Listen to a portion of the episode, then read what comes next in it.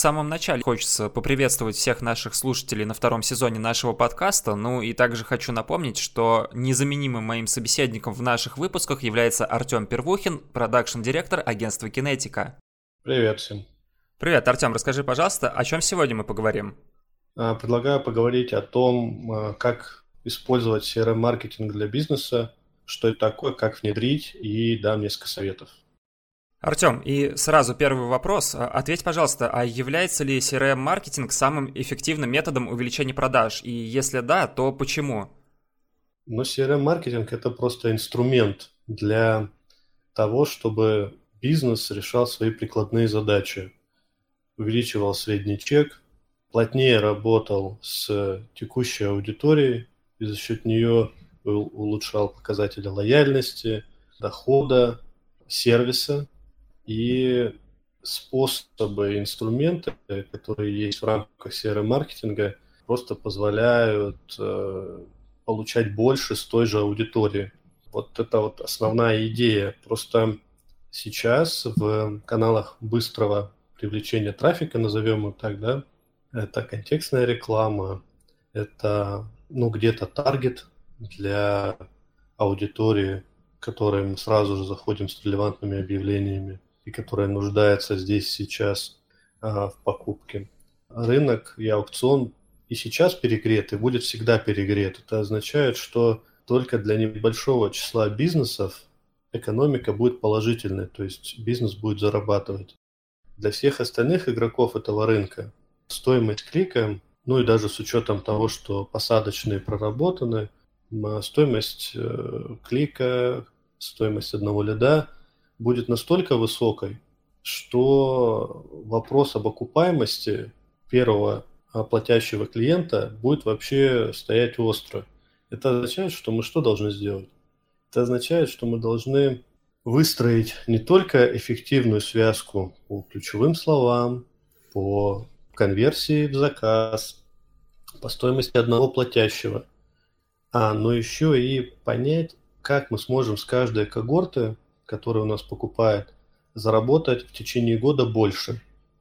Часто бывает так, что мы зарабатываем только со второй покупки. Первая у нас ноль, бывает вторая. Ряд бизнесов бывает. Вот, например, есть юридические компании, где лид может окупаться 2-3 месяца. Это означает, что мы должны четко иметь стратегию понимания, кому, как, что мы будем допродавать и вообще в целом, как будем работать с аудиторией, которая нас купила первый раз. И CRM-маркетинг позволяет такую структуру выстроить, помогает улучшить процесс продаж, автоматизировать и оптимизировать взаимодействие с клиентом, способствует удержанию клиентов, развитию их лояльности.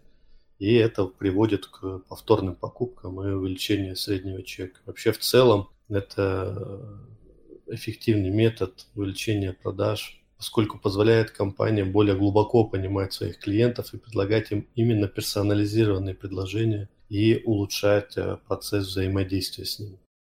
Давай тогда перейдем к следующей теме. Это клиентская база, которая играет очень важную роль в CRM-маркетинге. И расскажи, пожалуйста, как собрать клиентскую базу и как с ней работать, и вообще какие инструменты нужно для этого использовать?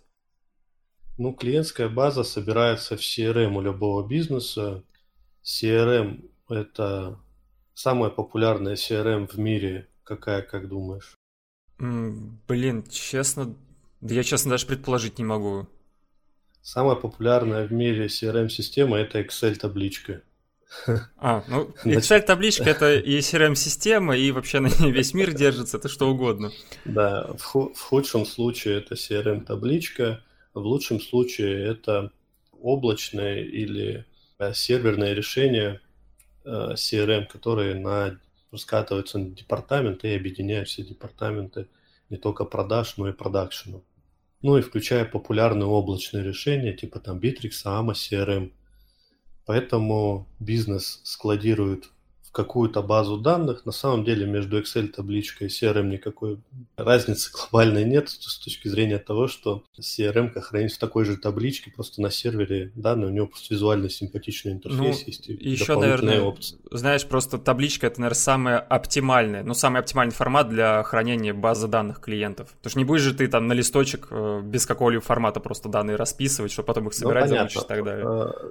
А, да, движемся дальше. Ну, то есть здесь останавливаться не будем, собрали. Вот ключевое здесь становится то, что руководители отдела продаж не думают наперед о том, что есть автоматизированные каналы CRM-маркетинга, которые позволят выстраивать аналитическую работу для автоматического контакта. То есть они почему-то сфокусированы на звонках, на контактах по почте. Вот и дополнительные сегменты часто бизнес не собирает. Эти сегменты понадобятся потом, когда накопятся базы. По каждому сегменту у нас будет информация, которая позволит нам сделать эту персонализацию. Потому что без персонализации сообщения крайне слабые.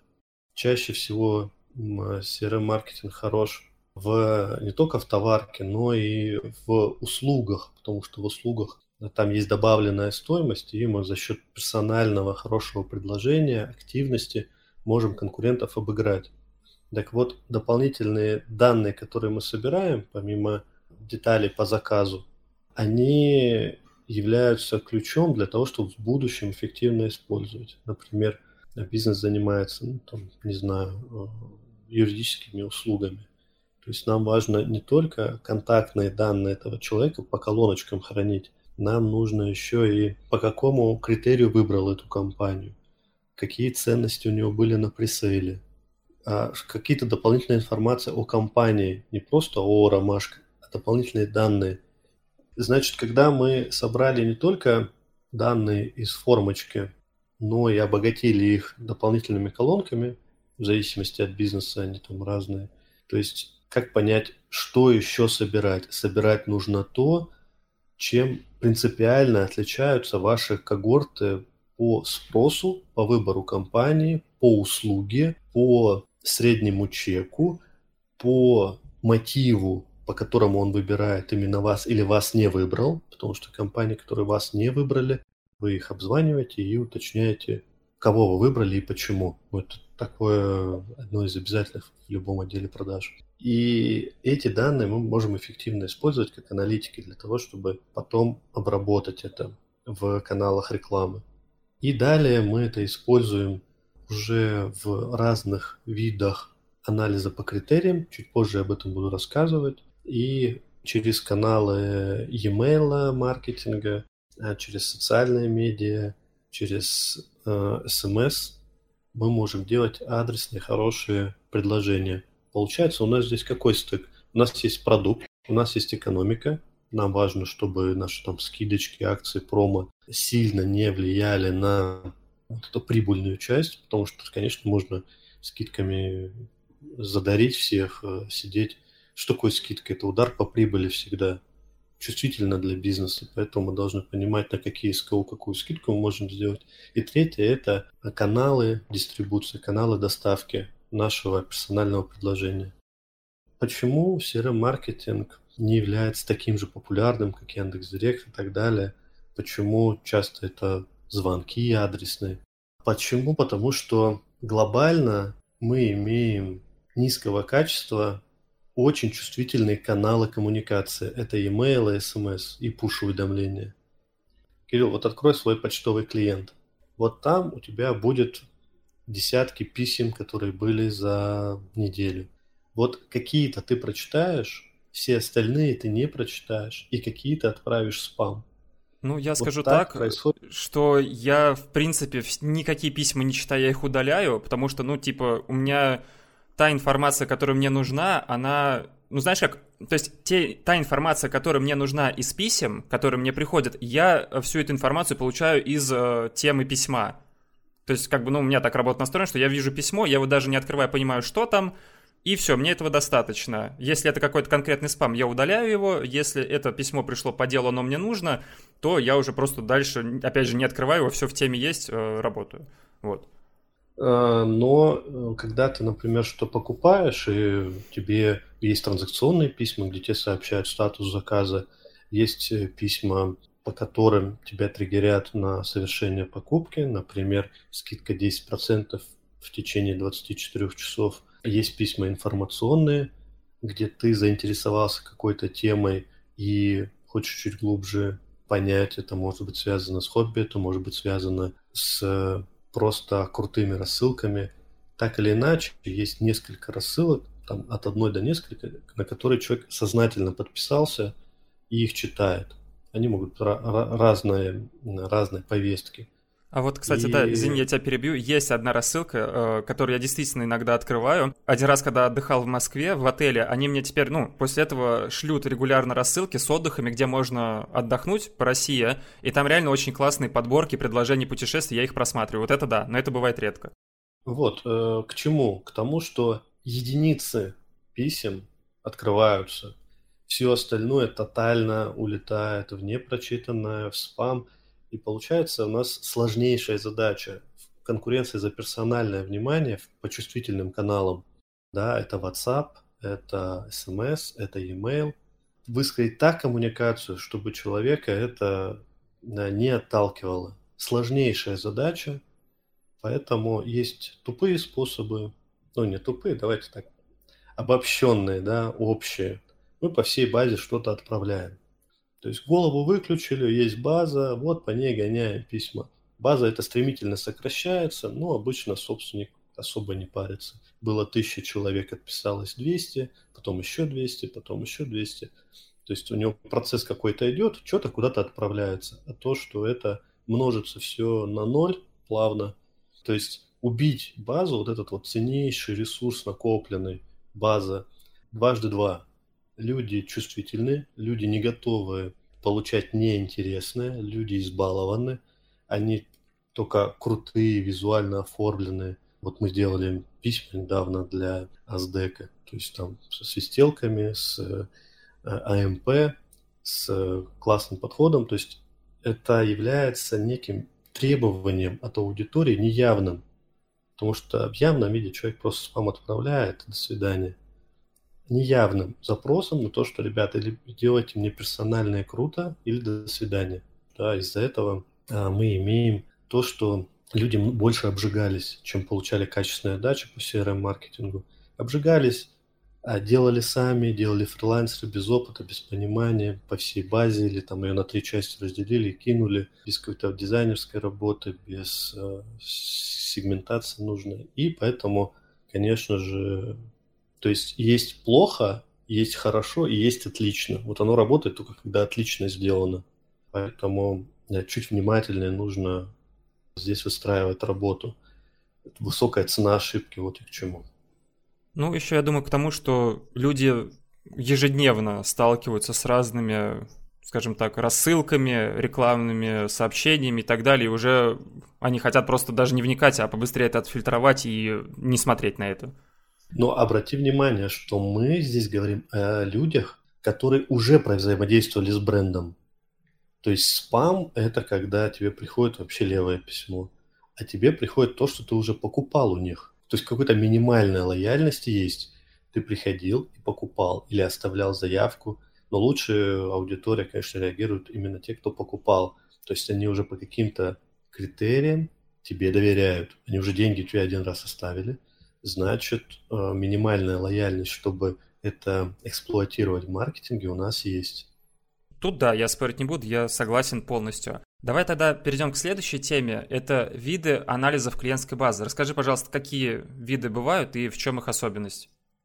Здесь можно выделить RFM, когортный анализ и просто лидскоринг. С точки зрения больших баз, когда у вас от 10 тысяч, ну даже от 5 тысяч база, то RFM – это метод анализа, который основывается на показателе R – это что? Это recency, F – frequency и M – это monetary value. Recency – это у нас последняя активность, определяет, как давно клиент совершил последнюю покупку и взаимодействовал с компанией. Чем более э, недавно он был активен, тем его значение в RFM кубике будет выше. Частота, второй показатель, который влияет на RFM-анализ, он определяет, как часто клиент совершает покупки и взаимодействует с компанией. Соответственно, чем чаще покупает, тем, тем показатель F будет выше, и последний показатель э, денежной стоимости, он определяет, э, сколько тратит на покупки, иными словами, средний чек. Таким образом, у нас получается, вот мы внутри там, агентства разработали такой куб э, RFM, который при загрузке всех данных в базу у нас выстраивает когорты и выбросы. То есть мы видим выбросы, это, например, кто очень редко, но с большим чеком покупал у нас тогда-то, в течение года. И, и также в обратную сторону, кто покупал один раз с минимальным там, чеком. Таким образом, у нас что выстраивается в, в РФМ?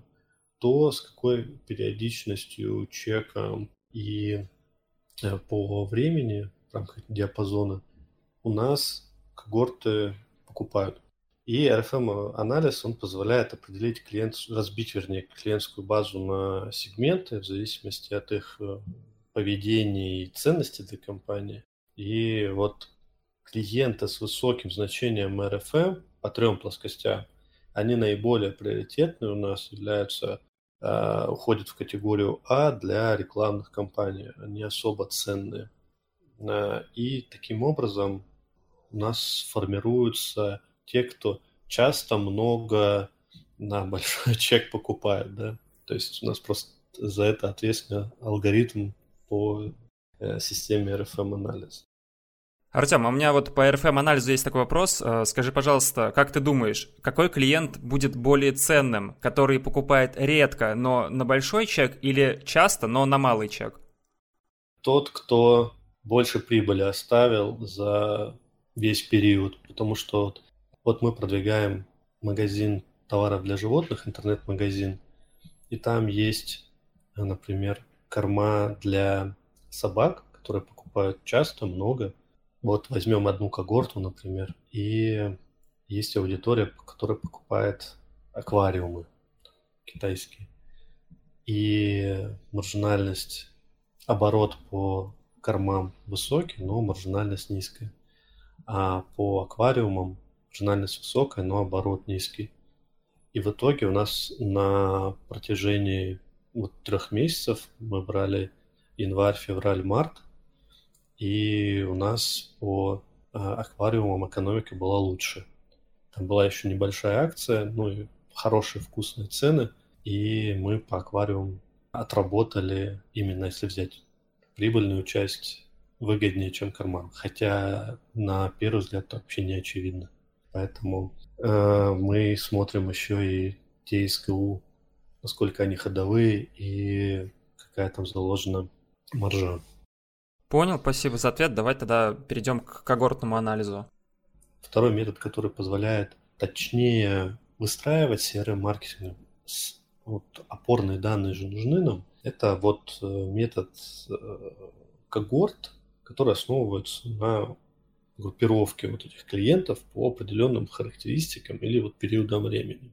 Здесь мы когортой можем назвать любую группу интересную нам клиентов, которые совершили первую покупку и которые взаимодействовали с компанией в определенный период времени. То есть мы, вот как Google Analytics, табличка когортный анализ есть, она сейчас GA4 переехала маленько, вот раньше в GA она была, там прям была такая табличка когортный анализ и там за когорту берется, например, те, та аудитория, которая покупала у нас на этой неделе, и мы смотрим, как она в течение месяца докупала. Или когорта берется те, кто у нас купил а, в июле, как они покупали, как они в следующие 12 месяцев, сколько они принесли еще денег. В этом случае такие когорты позволяют э, выявить тенденции, понять, как изменяется поведение клиентов со временем и как у них развивается вот эта вот покупательская активность. То есть мы здесь смотрим, чем отличаются июльская когорта, которая покупает в течение года. Вот мы других сюда не добавляем, только она. И когорта, например, там декабрьская или квартальная. Это позволяет нам обогатить наши данные, точнее сформулировать э, то, что мы возьмем к себе в CRM-маркетинг для того, чтобы делать креативы, персональные сообщения с точки зрения продуктового подхода, какие продукты мы отдадим, с какими условиями и акциями и так далее. Последний вид лид-скоринг э, – это метод просто оценки потенциала клиентов на основе их характеристик. Любой компании так или иначе скоринг проходит.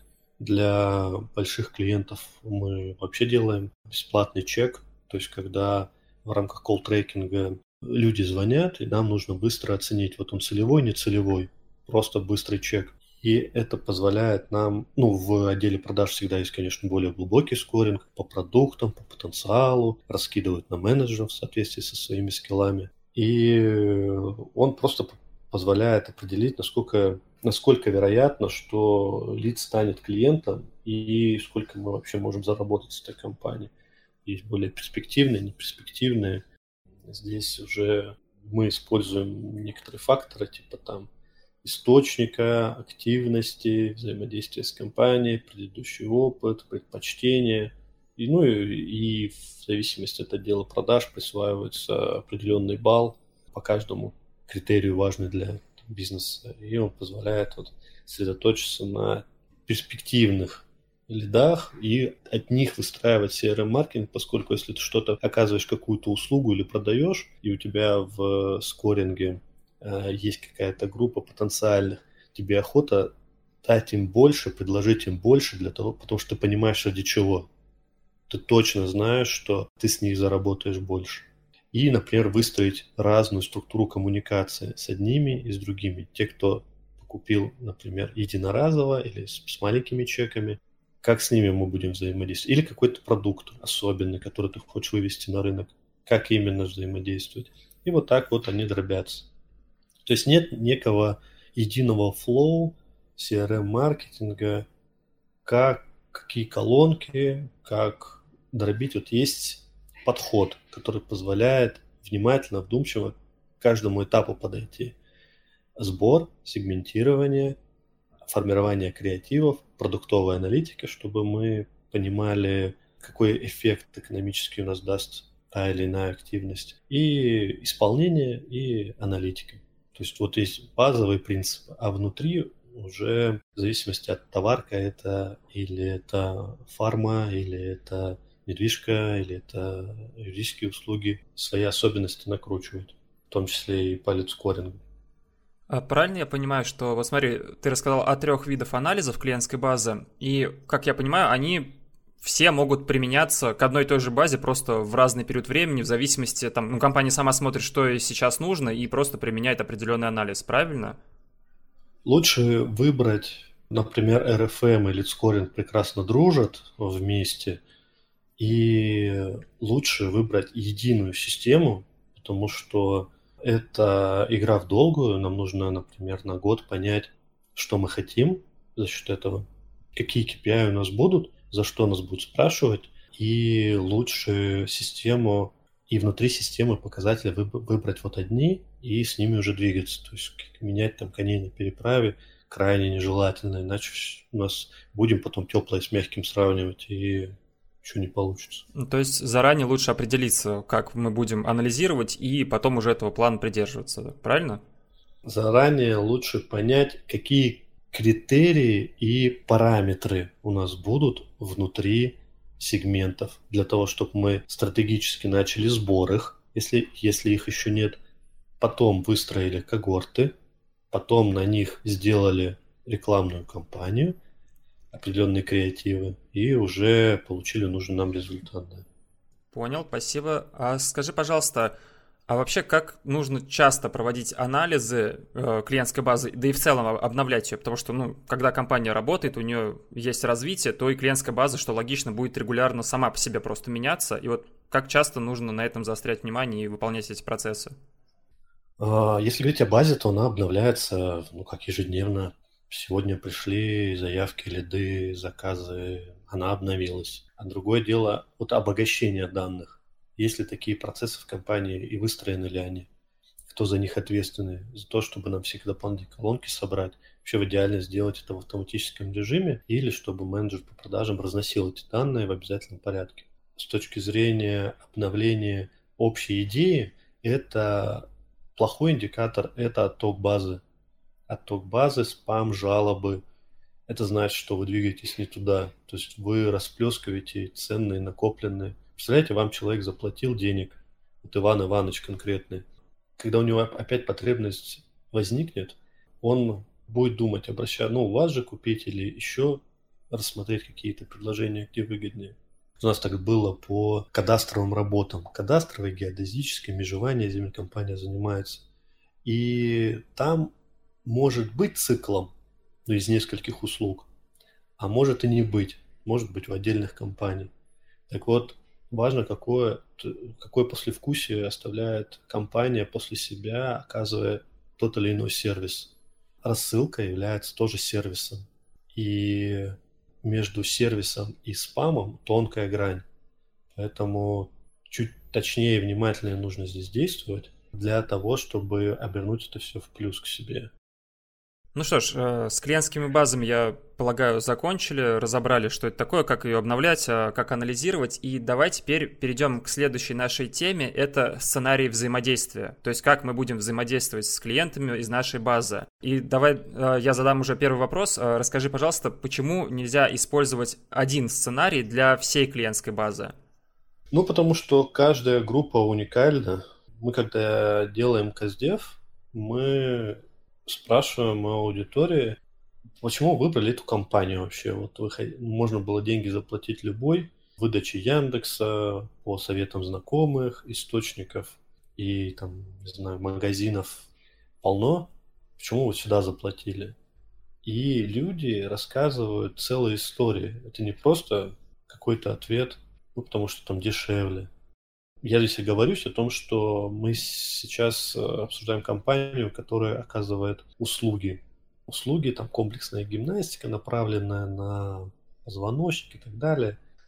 И а, люди говорят совершенно разные свои истории, как к этому пришли, что пробовали, а где уже обжигались. И все это с точки зрения аналитики ценнейшая качественная информация для того, чтобы мы поняли, как с людьми работать-то. Не просто вот циферки и графики в Яндекс Метрике, а просто вот то общение на качественном анализе, которое происходит. Так вот, сценарий взаимодействия зависит от обобщения именно вот этих историй, которые позволят нам быть им нативными в рекламной коммуникации. И не то, что в разных бизнесах это разные сценарии, они внутри одного бизнеса совершенно разные мотивы и сценарии. Поэтому один ни, ни в коем случае нельзя, потому что вероятность того, что это зайдет всем, ну, она крайне маленькая. Это может быть совсем на каких-то вот тренингах, онлайн-школах. То есть, когда вообще концептуально один вопрос у нас есть, например, программирование на Python. И вот мы всем отправляем в группу одно сообщение, рассылки одни и те же, это ок, да. А когда у нас, э, когда у нас есть э, там межевание земли, какой, где земли, там есть участки разные, есть подходы разные, есть э, вплоть до того, что ответственный департамент, куда нужно это все подавать, там разные процессы обработки документов есть, как это не парадоксально. Поэтому это очень-очень редко я встречал такое, что да, можно одно сообщение, вот мы с группой работаем, нам, она, она у нас одна, то есть одна, одна когорта, и вот мы ей все отправляем. Мы точно понимаем, что внутри нее там не надо разбивать, но чаще всего для бизнеса это путь к оттоку клиентской базы, к спаму, к отсутствию прочтения, открытия писем. Поэтому лучше, конечно, сценарий должен быть у каждого, каждой группы свой, в идеале. Здесь еще бизнесу в чем нюанс? В том, что все это же деньги, да, то есть вот работать с каждой аудиторией, если они заказывают у подрядчика, это все удорожает. Но фокус в том, что если взять две кривые, это эффективность с точки зрения результата, это деньги, и затраты на канал, вот они вот, эти вот кривые пересекаются в какой-то там верхней трети. Если взять ось абсцисса ординат, они верхний третий где-то пересекаются. Это значит, что мы можем потратить денег на 30% больше, чем ранее тратили, и результат нам нужно на 5 с минусом. То есть как только мы результат на 4, на 3, там, на двойку делаем, все, это все разваливается. То есть есть критичная черта, когда это начинает хорошо работать. Поэтому мы просто в сценариях ориентируемся на те когорты, на которые мы разбиваем, а базовые когорты, там возраст, пол, местоположение, другие характеристики, которые могут влиять на поведение клиентов, история покупок, частота, сумма покупок, там, активности на сайте э, и экономическая часть, которая касается, какие, когда продукты купил, они являются регулярными или разовыми, а что в паре с этим можно продать. И от этого отталкиваемся для того, чтобы сценарий сделать индивидуально. Артем, расскажи, пожалуйста, какие есть наиболее эффективные каналы для коммуникации с клиентами? Ну, мы занимаемся из того, что есть опыт и понимание, как это работает. Э, и это e-mail, это пуши, это мессенджеры, это соцсети, это смс. Вот основные каналы для работы с текущей аудиторией для задач э, увеличения чека, сервиса и кросс-сейла. Слушай, а у меня вот такой интересный вопрос для тебя. А, но вопрос как э, клиенту. А, скажи, пожалуйста, через какой канал тебе самому интереснее и приятнее получать э, разные уведомления и рекламные сообщения? Мне интереснее получать, если я понимаю, что то есть то, что, что в меня попали. Вот в меня своим объявлением, своим попали, понимают, что я потенциально могу купить, и мне это приятно, но я тут не очень хороший респондент, потому что у меня профессиональная деформация, скажем так. Вообще с брендами удобнее, конечно, мне взаимодействовать в Telegram, э, в Telegram э, мессенджере. Мне самый комфортный для меня способ. Понял, спасибо за ответ. А, давай тогда перейдем а, к следующей теме. А, расскажи, пожалуйста, как правильно работать с каналами? Ну вот в рамках CRM-маркетинга нам нужно, когда мы разобрались э, с базой, критерием ее разбивки, приоритизации групп, нам важно реализовать наш CRM-маркетинг. Нам для этого потребуется тайм-план, который будет отвечать на вопрос, что и когда мы и кому будем отправлять в явном виде с планированием на какой-то период. Нам нужна будет программа лояльности с посчитанной экономикой, какие продукты мы будем предлагать и кому, и почему это должно стригерить, потому что нам нужно сделать предложение интересным. Никто не отправляет, что у нас есть то-то, у нас на складе появилось то-то, да всем плевать, что там у вас на складе. Э, мы должны понимать, какие продукты с какими дружат. И у нас должна быть CGM с точками входа для того, чтобы мы понимали, что если человек в этом канале коммуникации с нами общается, то в этом мы и продолжим. Потому что сейчас а, любой отдел продаж понимает, что если мы, что человеку удобно вот такой-то формат, с кем-то удобнее созвониться, кому-то удобнее email, кому-то удобнее мессенджеры, то нам нужно еще и здесь разделение сделать. Это в идеале, чтобы человек получил адрес на эту информацию. Артем, а можешь э, рассказать о каком-нибудь э, сценарии взаимодействия из личного опыта, который вы использовали? Ну вот э, прекрасный пример – это интернет-магазин вот, товара для животных. Там вообще огромное пространство для того, чтобы апсейлить и кроссейлить аудиторию, поскольку там абсолютное множество характеристик. То есть мы можем, мы точно понимаем, что мы, наша задача – это увеличить lifetime value, и мы здесь можем использовать приемы подписки на получение кормов.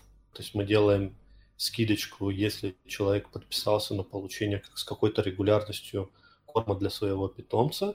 Мы делаем чуть ближе владельца питомца к бренду за счет того, что мы просим заполнить данные о питомце. Это что нам открывает возможности? Мы понимаем, что сейчас человек покупает консервы для щенят, потом он будет корм для там, взрослой собаки, потом для совсем взрослой собаки, у которой уже начинаются свои проблемы с возрастом. Все это мы можем прекрасно эксплуатировать. И в зависимости от э, характера, от потребительской активности, мы можем человека каждый раз возвращать. И настро... настроенные автопуши, с одной стороны, не будут забывать человеку о том, что нужна покупка, а в идеальном случае ему уже товар пришел, и он его ждет, или он доставка вечером придет. Мы аудитории э, собираем информацию, но эксплуатируем информацию как раз о питомце. То есть дополнительные колонки у нас самый интересный для нас питомец. Если человек его не указал, то мы по дополнительным данным, которые в характеристике товара, там, для кого он покупает, это питомец с проблемами или не проблемами, это питомец с особенностями или нет. К особенности я отнесу породу, у каждой породы свои особенности. Это триггер или не триггер. К триггерам мы отнесем какие-то заболевания. Он заболел, что-то докупили, он выздоровел. А, или временно меняемый корм. Это ценовой диапазон. Вот питомцы покупают каким. И все это является системой сообщений триггеров для того, чтобы мы могли помочь человеку сделать лучший сервис. Если все продают товары, то мы рассказываем историю по его породе, особенности ухода, дрессировки, кормлению, пищеварению, прогулкам и т.д. У каждого владельца те или иные вопросы возникают. Информационная рассылка частью сервиса является в этом случае такой грамотный контент-маркетинг. И наша задача заключается в привязать к бренду, чтобы у потребителя не было метаний, когда он будет думать, где заказать, он же точно знает, что здесь ему не надо ходить, выбирать корзину, собирать, а у него уже в доставке товары, или можно нажать одну кнопку, повторить заказ, все то же самое появится в корзине. Он знает, что у него всегда есть программа лояльности и бонусов, которая сразу же его привязывает. Таким образом, мы, если человека забрали к себе, то мы его максимально не отпускаем за счет персонализированных рассылок в WhatsApp и Telegram релевантных, сервисных email рассылок, заберите товар, информационная рассылка о том, по породам и так далее. А вот это самое эффективное, когда мы можем очень много платить за клик в Директе, мы потому что понимаем, как мы потом это в LTV отработаем. Ну вот такой пример. Спасибо за пример. А, давай будем переходить к следующей теме. Она довольно интересная, как по мне это то, как не переборщить с навязчивостью. Я сейчас поясню, что здесь имеется в виду. Э, как по мне, многие компании, причем даже крупные компании, работающие по всей стране, они в попытках э, привлечь клиентов или реактивировать старых клиентов, они перебарщивают с навязчивостью, то есть заваливают его предложениями, э, спамят какими-то сообщениями и, в принципе, вызывают только негатив у потенциального клиента. То есть, может быть, он и рад бы обратиться к ним за услугой, и, а, возможно, она ему нужна, нужен этот товар, но э, у него уже настолько переполняет негатив э, от того, что компания слишком навязчива, что он просто от этого отказывается, и все. То есть у меня вот есть личная такая история, довольно забавная для кого-то, но для меня не очень забавная. Дело в том, что уже, наверное, на протяжении года э, регулярно мне названивает один банк, ну, я не буду называть название, но это банк э, довольно крупный, работающий по всей России. Вот, и э, я не являюсь клиентом этого банка, у меня никогда не было ни карты, ни счетов в этом банке, но они вот где-то взяли мой номер из какой-то базы, и э, каждый примерно, ну, недели 3-4 звонят мне, э, вернее, сначала присылают пуш, ну, не пуш, а смс что мне одобрен кредит на определенную сумму, и как только приходит смс буквально через 5 минут поступает звонок с этого банка, где оператор начинает мне пытаться втюхать этот кредит. Причем делает это понятно сразу, что по заранее прописанному сценарию, да, ну, понятное дело, у всех, кто обзванивает э, служб, э, у них там прописан сценарий, что клиент может говорить, что на это надо отвечать и так далее. И причем делает это очень неумело, причем претензии не к оператору, а к тому, кто составлял эти сценарные разговоры, что нужно отвечать. То есть там, чтобы ты понимал, на уровне такого, что, типа, возьмите у нас кредит, я говорю, мне не нужен кредит, у меня и так, ну, нормальный доход, мне деньги не нужны, мне говорят, а как у вас нормальный может быть доход, вам нужен кредит. То есть вот до такого я говорю, да нет, я хорошо получаю, мне кредит не нужен.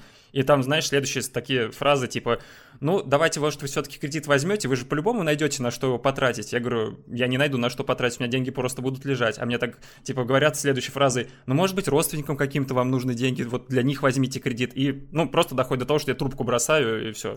То есть прикольно поговорить там минуту раз в месяц с, э, с такими людьми, но это очень навязчиво, и если вот в будущем мне даже потребуются деньги, ну, я надеюсь, такой ситуации не будет, но если у меня встанет необходимость кредита, я в жизни не пойду теперь в этот банк никогда вообще. Даже если это останется, там, не знаю, единственный банк на земле, я буду занимать в микрозаймах где-то. Ну, э, здесь что можно сказать, что, ну, во-первых, конечно, стыдно за коллег, которые э, используют вариант такого вот очень навязчивого и неприятного для пользователя после вкусия, когда человек кладет трубку и испытывает такие неприятные переживания. Я думаю, что за каждой такой механикой стоит, как и за спам-рассылками, которые по всей базам, как и по вот это вот бесконечным обзвонам, с которым мы сталкиваемся. За всем этим стоит куратор, который это выбрал, этот способ.